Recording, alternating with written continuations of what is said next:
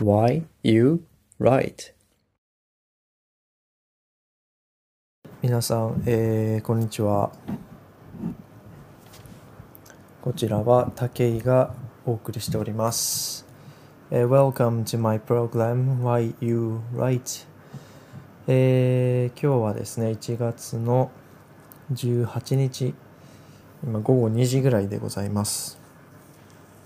えーっとそうですね。えーなんか一回最近すごい寒い日がありましたけどそれからはねあのーまあ平年並みというか冬らしい気候が続いてますね。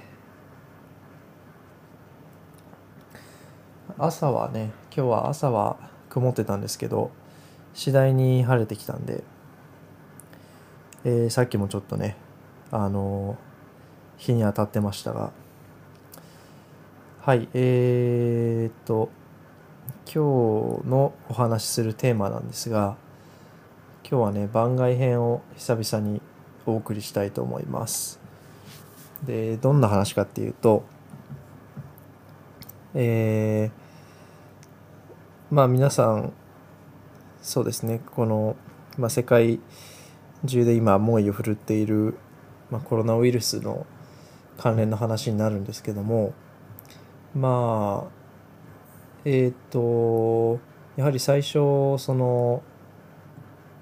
ね最初はその全く未知の細菌だということで、えーウイルスだということですごく不安を皆さんで感じられたと思うんですけど、まあ、今もやっぱりは分かってないことは多いんでしょうがワクチンの開発が進んだり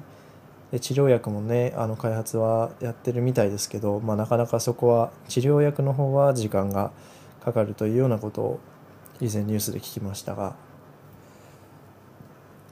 そうですね。あのコロナウイルスに関する、まあ、不安みたいなのがそうですね。自分の中でまた少し再燃再び強くなり始めているえー気がして今収録しています。でどういう不安かというとあのーそうですね一言で言うと自分がもし感染してたらどうしようっていうような、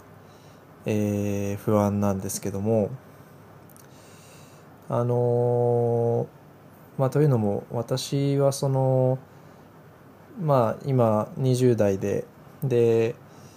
健康診断のねその各種検査でも何も異常はなくて、まあ、健康体なんですけども、まあ、このぐらいの年代の人でウイルスを持っていても無症状で、えー住んでいるっていうような方もねやっぱいらっしゃると思うんですけど、まあ、でもその無症状の方っていうのは PCR 検査を受けたら陽性になるわけですがそういうケース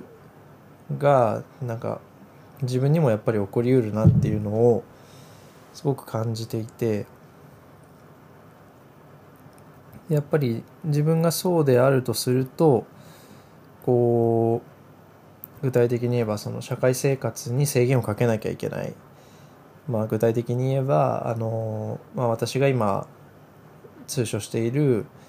えーあれですね。レストランに行くのをちょっと控えなきゃいけないとかその外出そのものを、まあ、できるだけ抑えなきゃいけないとか人との接触ですよねそういうのをまあできるだけ減らさなきゃいけないのかなっていうような気持ちになっているんですね。まあっていうのもあのまあ、きっかけはあるんですけどそういうふうに自分が無症状なの無症状かもしれないみたいな。っていうのはあの今ねちょっと風邪だと思うんですけど風邪をひいていて喉に多分炎症がちょっとあるんですよね。で熱は平熱なんですけど、まあ、喉がやっぱり調子がね、えーくないということでやっぱり普段と少し違う状態だとあーなんか大丈夫かなっていうのは誰でも感じると思うんですが今のねこの状況下で私もその完全に外とのあのやり取りを立っているわけではないので買い物とかも行くし必要最低限ですよね。あと、まあ、妻は都内で仕事してで帰ってきてで家での感染対策っていうのはまあ徹底してはやっていないですよね。あのお互いまあ手指消毒とか手洗いうがいはするけどそのまあ食べる時もねあの対面で食べてるし食事の時ですね。そうなんですよね。なんでまあどちらかがね無症状であってもおかしくないような状況だと思うんですよ。でまあこれもまたもしもの話なんですけどもし僕が無症状で持ってたとしたらその僕が通ってる、えー、施設っていうのがねあの結構高齢の方とかまあ、持病を持ってる方っていうのがやっぱいるんですよね。いわゆるだからハイリスクな、あの、人たちなんですけどかかると結構重篤化しやすいというような特徴を持っている方々なんですけどもやっぱりそういうのを考えるともしかしてまそのね無症状だったら無症状でその人にうつしてしまったらとか考えるとねあのちょっと怖いなと思って通所するのを控えようかなっていうようなあまりこう積極的に行くっていうのがねあのそういう勢いがそがれてしまうというかそういうような状況にあると思うんですよね今。はい。まあだから今そういう不安が強いっていうことですよね自分の精神状態的に。そうそうなんですよ。それでまあそれの影響かどうかわかんないけど結構なんか物を食べたくなっちゃうっていうんですかね。それはあのお腹が減るっていうよりも何か食べたいとかそういう欲求みたいな。過食するまではいかないんですけど昨日なんかはちょっと食べ過ぎて気持ち悪いなってなったけどあの何て言うんでしょうね。なんか食べちゃう。食べなきゃみたいな。そういうねあの気持ちが働いちゃう時もあって。はいそうなんですよね。ちょっとその不安あの自分がもしかしたら無症状で感染してるかもしれないっていう不安から少しねあの悪影響が自分の実生活に出てきてるような気がしてそうですねっていうことをまだ人にこういうふうに話してはいないのでとりあえずちょっとね話してみようかなとは今話しながらねちょっと筋道が立ったんで話の。だから今のやってる作業所の方に今電話で面談したりとかまた妻ですかねパートナーと話すっていうのも一つだと思うんですけどはい。そうなんですよね。うん。こればっかりはあの確証がやっぱり得られないというかすぐに分かるもんじゃないんでね。えうんなんか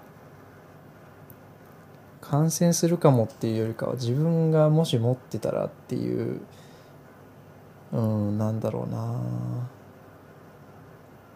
ちょっと言うのが難しいですけど。自分が何か知らないうちに人にこうリスクを与えてしまうような恐れっていうのがやっぱりあるんで行動がやっぱり制限されちゃうんですよね。それをそのままにしとくとね。それでなんか必要以上に制限しちゃうと、まあ、元気なくなっちゃうよみたいなことだと思うんですけど。はい。えー、そこはねちょっと、えー、他者と話していい塩梅を探っていきたいと思います。じゃあ今日はこんなもんですかね。皆さんもねそういうようなあの不安とかがあったらね、まあ、どういう形でそういうのを表現したらいいかっていうのも私の、まあ、考えるテーマの一つなのでぜひ皆さんも、えー、どんな悩みをお持ちでしょうか、まあ、もしよかったらねあの共有していただけると幸いです、え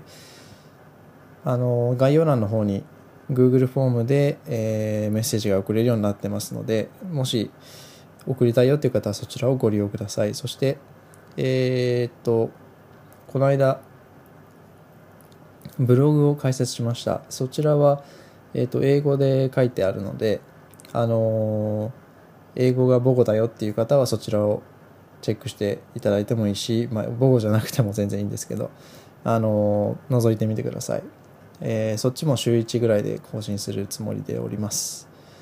はいでは、え、皆さん以前、え、見えない不安とのね、あのたそういうのにね立ち向かう必要が出てきてると思うんですけど、まあ、お互い、えー、弱音を吐きながら 弱音を人と話しながら、えー、生活していきましょう。はい。それでは皆さんも、えー、お元気でいてください。じゃあまた来週。さよなら。